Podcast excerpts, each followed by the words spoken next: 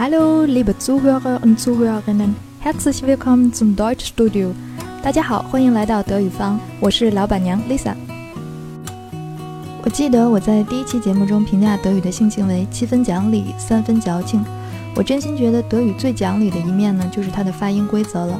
掌握了这项新技能，你以后看见德语单词，甭管认识不认识，应该都能像拼音一样把它拼读出来。之前我也强调过。说外语特别讲究口型的大小和发音的长短。今天我们就来说一说，什么东西影响发音口型，什么东西影响发音长短。我把那些严重影响口型的字母叫做元音。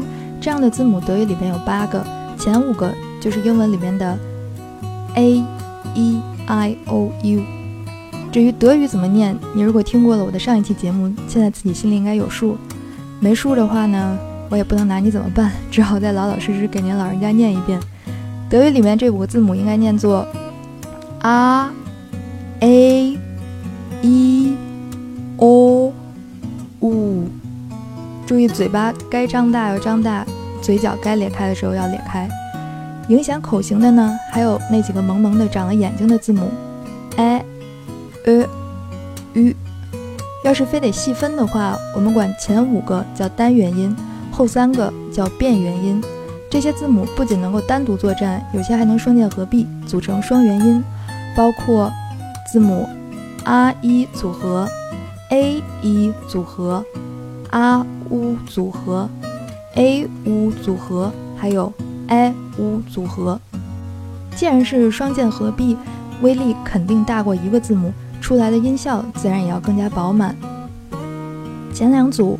字母 r 一和 a 一组合发的是同样的一个音，都是 i i，其实就是从啊这个音过渡到 a 这个音，你可以试一下 i，嘴巴从张大一直到咧开。下一组 r u 组合发 ow ow，也就是从啊。过渡到 o ow，最后两组 a u 和 a u 也是发同样一个音，是 oi oi，口型从 o 过渡到 e，这个 e 的位置就是我之前给大家讲的，你可以发一下大约的约约 e，就是这个位置。我再念一遍。oi。oi，有一点别扭，但是这个音一定要念准，因为德国就是 Deutschland，oi，Deutsch。如果说元音字母的长相决定了发音的口型，那么决定发音长短的就是它们的排列方式了。请大家看我在原文中配的图表。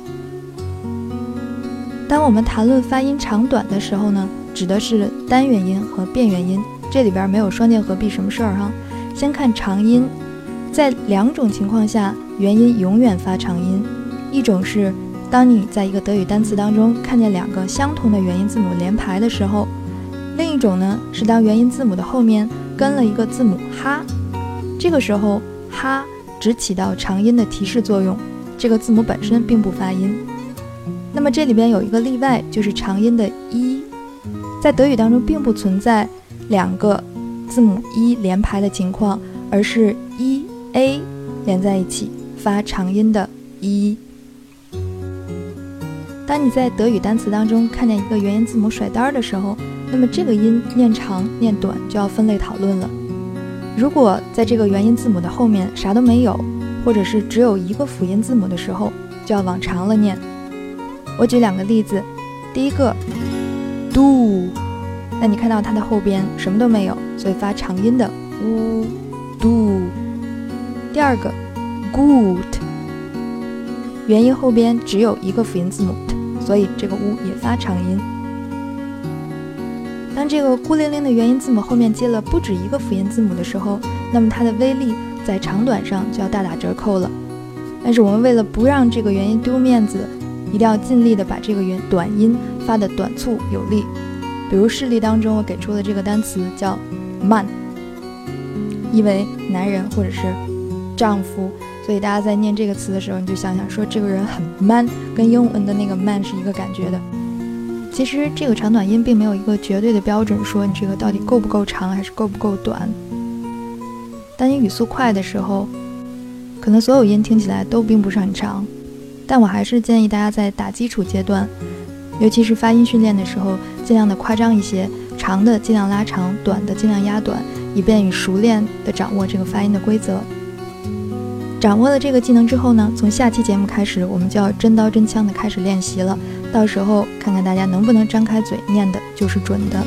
好好在家磨刀吧，我们下期节目见喽，Cheers。